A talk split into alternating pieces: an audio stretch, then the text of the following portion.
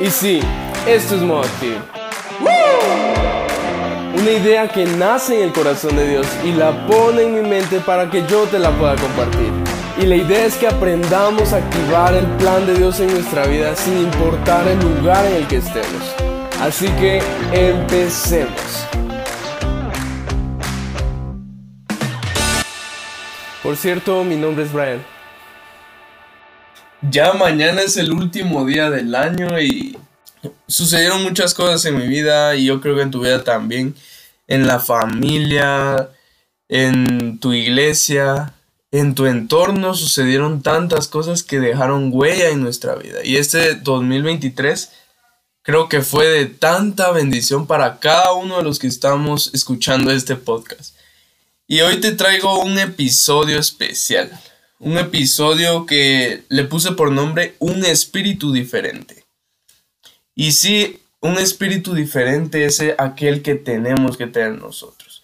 La sociedad hoy en día habla de una manera, nuestra familia puede hablar de otra, pero tú tenés que tener un espíritu diferente, un espíritu alineado al espíritu de Dios, un espíritu alineado a la voluntad de Dios, un espíritu alineado al reino de los cielos, un espíritu alineado a Dios, a Jesús, a su voluntad, a su palabra, porque esa palabra va a ser la que nos va a hacer libres. Y quiero compartirte la historia de Josué y Caleb. Josué y Caleb eran dos dos chavos que fueron escogidos para ir a reconocer la tierra prometida. Y quiero empezar con este versículo. Está en números 14, versículo 24. Pero a mi siervo Caleb, por cuanto hubo en él otro espíritu o un espíritu diferente, y decidió ir en pos de mí, yo le meteré en la tierra donde entró, y su descendencia la tendrá en posesión. Qué promesa tan hermosa. Y esa promesa Dios te la quiere dar a ti y a mí. Pero ¿qué definió que se la dieran? El espíritu que él tenía. La valentía que había en él. El coraje que había en él. La disposición y el servicio que tenía él hacia Dios. ¿Y qué pasó acá?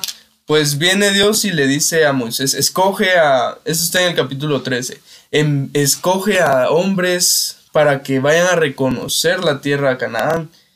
Y de cada tribu quiero que los padres envíen a un varón, cada uno príncipe de entre ellos.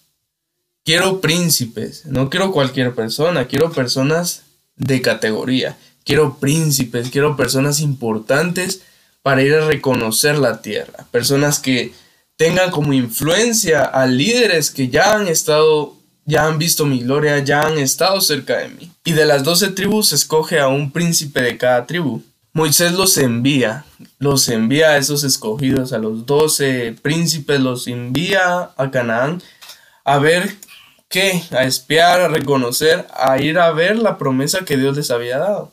Y tienen que ir a verla y van por 40 días, por 40 días.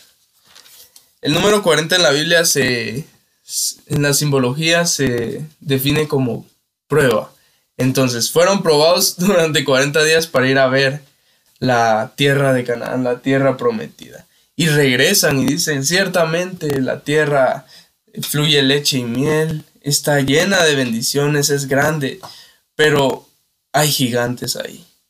Nosotros somos como langostas, somos como saltamontes, somos como bichos delante de ellos y empiezan a, asustar al pueblo con sus malas noticias, empiezan a, a poner más el punto de vista malo que el punto de vista bueno. Porque ciertamente ellos dijeron, es una tierra donde fluye leche y miel. Sin embargo, es muy peligrosa y nosotros somos tan pequeños a la par de ellos que no vamos a lograr conquistar esa tierra. Y viene el pueblo y empieza a alterarse y empieza a decirle a Moisés, Moisés, mejor nos hubieras dejado allá en el Egipto, hubiéramos muerto allá, mejor hubiéramos muerto en Egipto que muerto en manos de gigantes. Y empiezan a reclamarle a Moisés y no sabían que en realidad el que le estaban reclamando era Dios que hizo la promesa, porque Dios fue el que prometió esa tierra. Y estaban como que diciéndole a Dios que Él los había estafado les había pintado bonito la promesa, pero en realidad era imposible. Y no era así. Dios estaba probando su confianza. ¿Qué tanta confianza tenían ellos en Dios? ¿Y por qué te cuento esta historia? Porque Dios ha prometido bendecirnos. Y yo creo y declaro que Dios te va a bendecir, te va a prosperar y va a bendecir el fruto de tus manos este 2024. Pero es necesario que no le tengas miedo a los retos que vienen en el 2024. El 2024, la sociedad, el mundo ahorita actual está tirando cosas que el 2024 viene fatal. Pero Dios hoy te está dando descanso. Quiere darle descanso a tu vida y te dice que no. Que sin importar el panorama oscuro que esté, Él es la luz que te va a guiar y te va a ayudar a poder llegar a los puntos correctos, a las personas correctas, te va a dar los recursos necesarios para que puedas seguir siendo prosperados, puedas seguir desarrollando tu vida y mejor si tú te dedicas a servir a Dios en medio de este momento tan difícil. Y eso era lo que vio Josué y Caleb. Mira lo que, lo que pasó. Cuando ya todo el pueblo estaba amedrentado, todo el pueblo estaba asustado, viene en el, en el versículo 30 y dice, entonces Caleb hizo callar al pueblo delante de Moisés y dijo, subamos luego y tomemos posesión de ella, porque más podremos nosotros que ellos. Y vienen los, fue como un diálogo, un debate, y vienen los diez que, que no habían creído le dice, y le dicen, no podremos subir contra aquel pueblo porque es más fuerte que nosotros.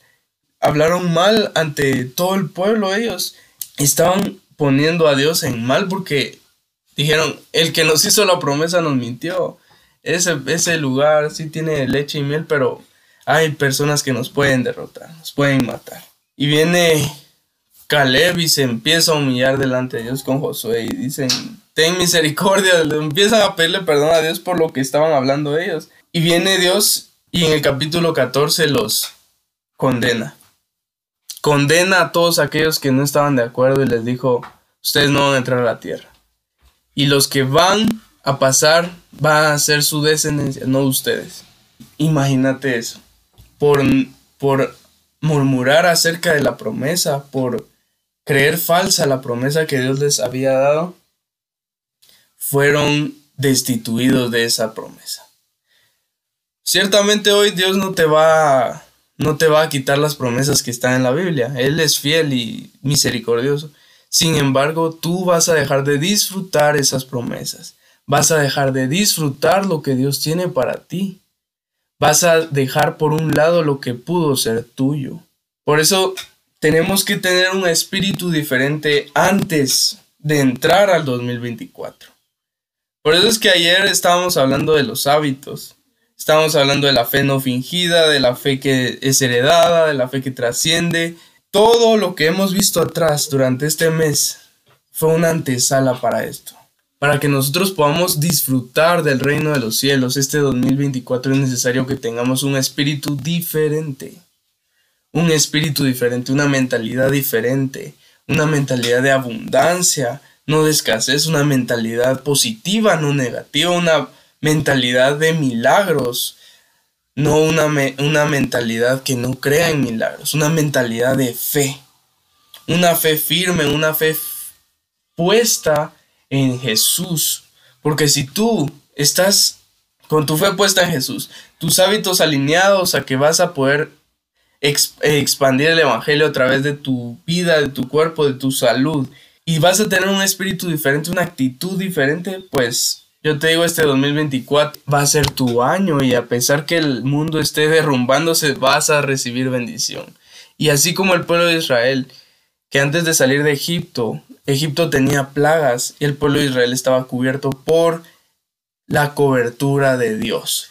Vas a estar cubierto por Dios, vas a estar cubierto bajo la cobertura de Dios. Dios va a ser tu abrigo, Dios va a ser tu sombra, Dios va a ser tu guía, pero es necesario que puedas tener un espíritu diferente, una actitud diferente y que cuando veas una situación adversa a lo que tú estás creyendo digas, voy por el buen camino, porque siempre que un árbol está dando frutos, el enemigo empieza a apedrearlo, el enemigo empieza a apedrearlo. Dios te va a bendecir, Dios te va a respaldar y es necesario que creas esto. Y te dejo esto por hoy espero que ya estés preparando todo para el día de mañana. Espero que puedas pasarla bien, que puedas disfrutar con tu familia, aprovechar estos momentos para poder compartir lo que Dios está haciendo en tu vida. Y esto es modo active. Dios te bendiga.